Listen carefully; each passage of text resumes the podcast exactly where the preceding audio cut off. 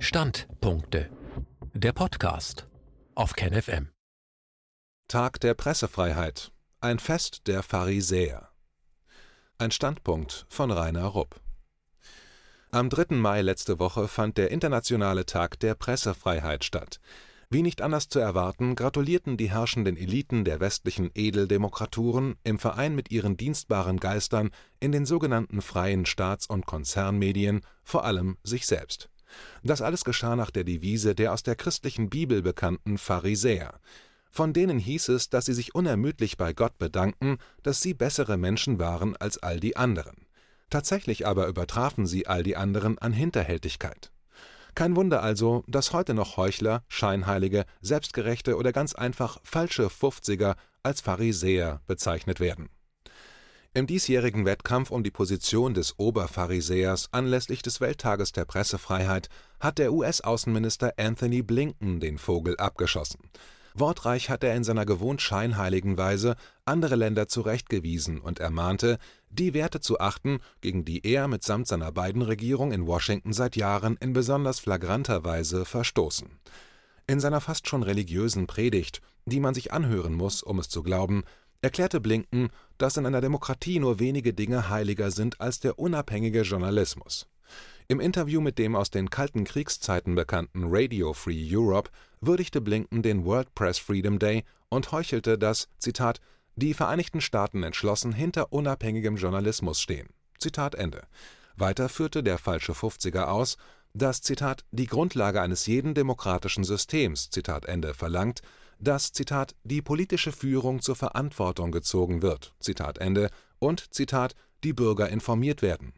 Länder, die die Pressefreiheit verweigern, sind dagegen Länder, die nicht viel Vertrauen in sich selbst oder in ihre Systeme haben, Zitat Ende, fügte er mit Blick auf Russland hinzu.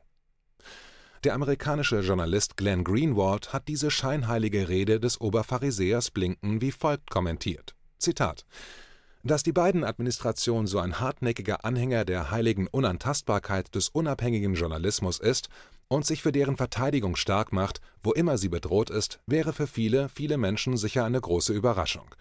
Überrascht wäre vor allem Julian Assange, der Gründer von Wikileaks und die Person, die für mehr wichtige Enthüllungen über verbrecherische Handlungen hochrangiger US-Beamten verantwortlich ist, als praktisch alle anderen in den Konzernmedien beschäftigten US-Journalisten zusammen. Zitat Ende.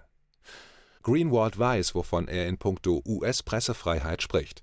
Er wurde vor allem bekannt, als er die von Edward Snowden im Jahr 2013 übermittelten Dokumente zum streng geheimen NSA-Überwachungsprogramm PRISM aufbereitete und Anfang Juni 2013 in der britischen Tageszeitung The Guardian zusammen mit einem Interview Snowdens veröffentlichte.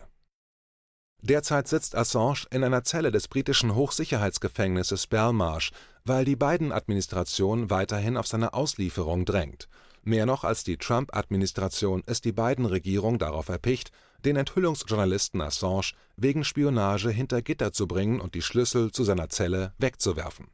Noch schwerer als die Aufdeckung vieler schwerer US-Kriegsverbrechen wiegt für die Biden-Regierung, dass durch Assange auch die Manipulationen der Vorwahlen zugunsten von Hillary Clinton durch die Führung der Demokratischen Partei bekannt geworden ist. Diese Kungelei dürfte maßgeblich zu Frau Clintons Wahlniederlage beigetragen haben.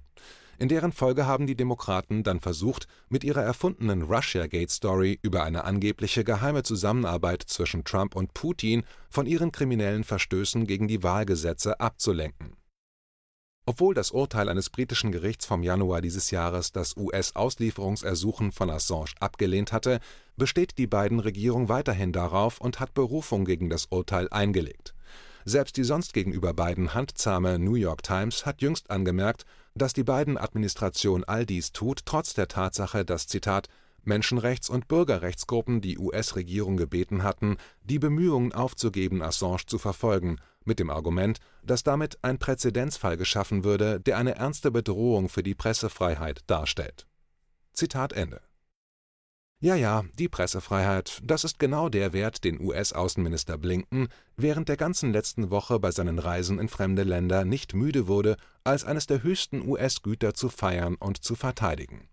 Von welchem Charakter zeugt es, wenn jemand wie Blinken rund um die Welt fliegt und in anderen Ländern die Verfolgung unabhängiger Journalisten beklagt, während seine eigene Regierung, in der er eine der Top-Positionen hat, alles tut, um einen der folgenreichsten unabhängigen Journalisten der letzten Jahrzehnte zu vernichten. Tatsächlich hat schon die Obama-Administration, in der Blinken damals auch schon eine Top-Position eingenommen hatte, grundlegende Pressefreiheiten eingeschränkt unter Obama wurden zum Beispiel doppelt so viele Whistleblower, die Dokumente über Regierungsverbrechen an Journalisten weitergegeben haben, mit Hilfe von Spionagegesetzen verurteilt als unter allen früheren Regierungen zusammen. Im Jahr 2013 war Blinken Obamas stellvertretender Außenminister.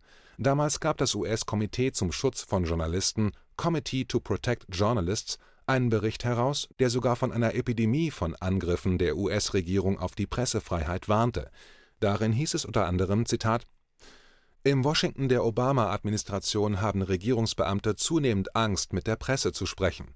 Zitat Ende.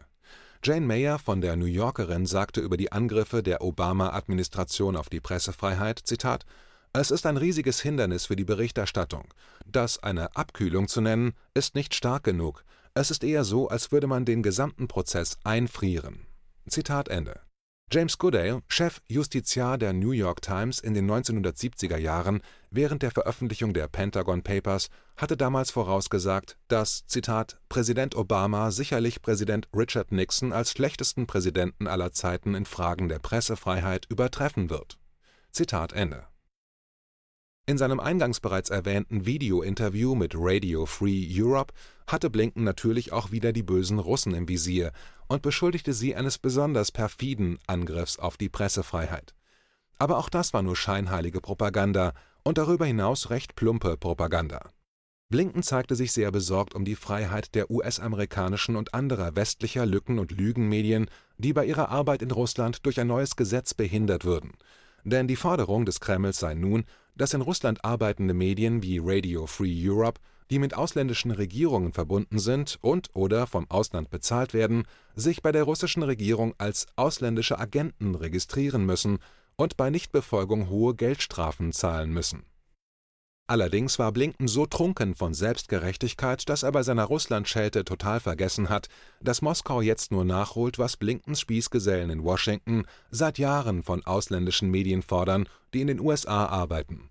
Tatsächlich hat Russland lediglich auf die frühere, ultimative Forderung der US-Regierung reagiert, wonach RT (Russia Today) und andere russische Nachrichtenagenturen in den USA dazu verpflichtet werden, sich als ausländische Agenten registrieren zu lassen Zugleich hat Blinken die eskalierenden Angriffe seiner Kollegen in der Biden-Administration im vergangenen Monat gegen russische Nachrichtenagenturen vollkommen unter den Tisch fallen lassen. In Washington wird diese doppelbödige Politik damit begründet, dass die russischen Medien in den USA als Propagandaagenten für den Kreml arbeiten und die US-Wahlen beeinflussen wollen, während US-Medien in Russland einzig und allein der Wahrheit verpflichtet sind und unvoreingenommen über die Entwicklungen im Land berichten Allerdings hat sich die Welt geändert. Die Maskerade aus Menschenrechten, Demokratie und Pressefreiheit, mit der US-Diplomaten rund um die Welt an Regierungstüren klopfen, ist von der großen Mehrheit längst als komplette Farce erkannt worden. Mit scheinheiliger Selbstgerechtigkeit allein lassen sich allerdings Blinkens jüngste Belehrungen in Sachen Pressefreiheit und sein selbstsicheres Auftreten als Verfechter der Rechte unabhängiger Journalisten nicht erklären. Dazu gehört noch eine gehörige Portion Selbstverblendung, gepaart mit Größen- und Allmachtwahn. Das ist in Washington allgegenwärtig.